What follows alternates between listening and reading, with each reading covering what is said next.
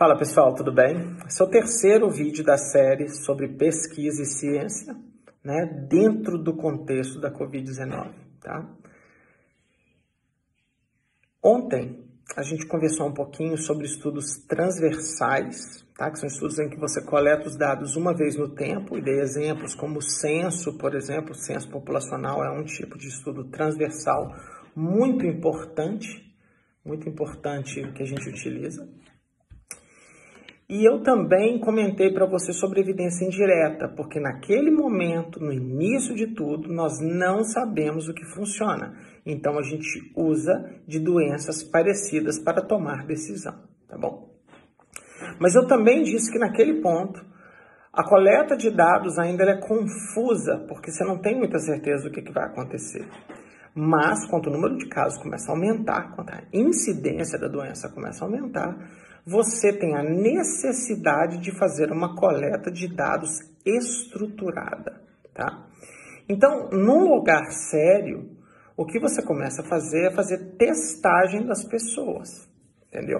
Porque você tem que lembrar que às vezes você pode ter a suspeita de você só estar tá pegando os doentes. A pergunta é, na comunidade, será que tem pessoas que estão com esse vírus estão doentes e estão sem sintomas? Você não sabe.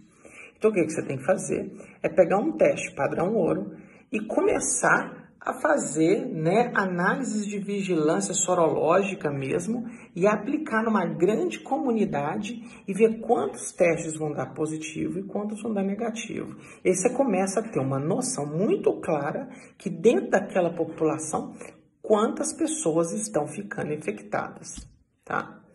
Mas você começa a medir isso de tempos em tempos para saber se essa epidemia está crescendo ou ela está diminuindo. E através disso você consegue calcular a taxa de transmissão desse vírus, que é uma informação que naquele ponto do tempo também a gente não sabia. Existem vírus, tipos de vírus, que a taxa de transmissão é absurda. Por exemplo, o vírus do sarampo, que a gente controla por vacina já há muito tempo. Existem vírus que eles transmitem, mas transmitem muito menos do que o sarampo. Quando teve Covid-19, a pergunta é: não sei, não faço a menor ideia do que está acontecendo. O que, que, você tem que fazer? Você tem que medir. Um infectado infecta quantas pessoas? Naquele ponto do tempo a gente não sabia, entendeu? A gente não sabia se era um sarampão, um sarampinho ou muito menos do que isso. Mas as pessoas entendem disso bem, tá bom? Dentro desse contexto também, então, se faz necessário fazer essa vigilância diagnóstica. E desses estudos, o que, que esses caras perceberam é que tinha uma galera que testava positivo para a doença e ele tinha sintoma nenhum. Outras pessoas testaram positivo para a doença e tinham sintomas como uma síndrome gripal comum. Eles também perceberam que tinham pessoas que testavam positivo e tinham síndrome respiratória aguda grave que precisava de internação hospitalar. E ainda tinha um último grupo que tinha que ser entubado, que ele tinha uma falência ventilatória tão grave que ele também precisava fazer isso. E o último morria, o cara ia a óbito, o cara vinha nessas fases todas e se complicava e morria. Como é que se descobre isso? Você tem que fazer um estudo observacional grande. O que é o observacional? É que o pesquisador só observa o que está acontecendo. Ele está olhando para os pacientes, para as pessoas que têm a doença. E você começa a olhar para eles e ver o que, que acontece com esses caras no passar do tempo. Olha que legal. Agora você não está falando mais de um observacional transversal como o censo. Agora você está falando de um coorte longitudinal em que eu começo a observar o que, que acontece com essas pessoas, independentemente do tratamento recebido. Você está tentando traçar o prognóstico desses caras ou a história natural deles. E aí dá um problema, porque esses estudos são longitudinais, ele leva tempo. Então o cara tem que descobrir do dia que ele pega o vírus, quanto tempo ele começa a desenvolver sintomas, se é que ele desenvolve. Então, o indivíduo 1 melhorou, beleza. O 2 teve uma gripe, melhorou, beleza. O 3 melhorou, piorou, melhorou, piorou, melhorou. Opa, complicou, foi para UTI. Entendeu? Teve alta, ótimo. E até quantos morrem. E aí você vai, você não sabe que dia que esse estudo acaba. Isso demora essas informações, tá? Esse é um estudo de coorte longitudinal prospectiva, em que você pega do ponto inicial da doença e leva para frente. E, de novo, nesses estudos você ignora o tratamento recebido. Isso é norma número um em ciência. Você ignora. Além disso, esses tipos de estudo, além de traçar um perfil do que está acontecendo, para você ter uma noção. Porque, olha só, se eu falar assim, bom, tudo bem, baseado nisso aqui, sei lá, 10% cai na UTI. Aí o cara pode falar assim: meu, nós temos vaga de UTI se a cidade inteira pegar essa doença.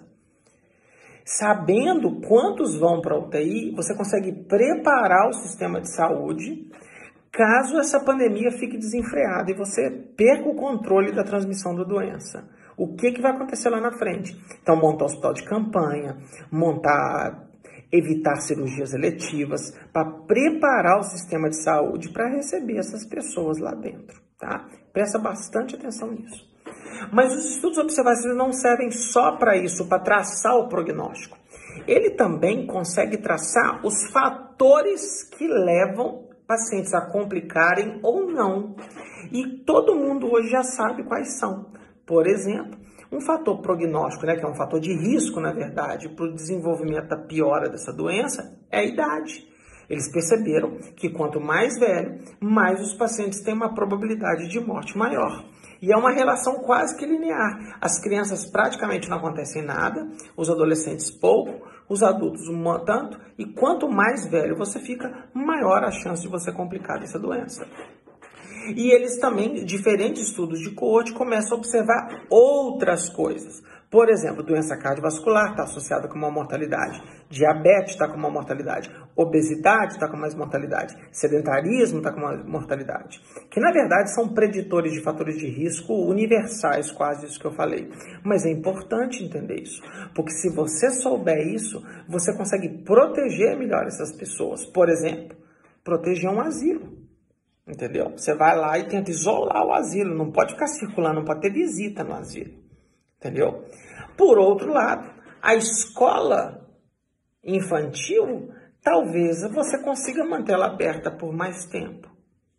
Então, eu comentei agora sobre um outro desenho de estudo, que é o estudo observacional longitudinal, que é a função maioritária, majoritária, desculpa, desse tipo de estudo é traçar o prognóstico e os fatores associados à melhora ou piora desses pacientes.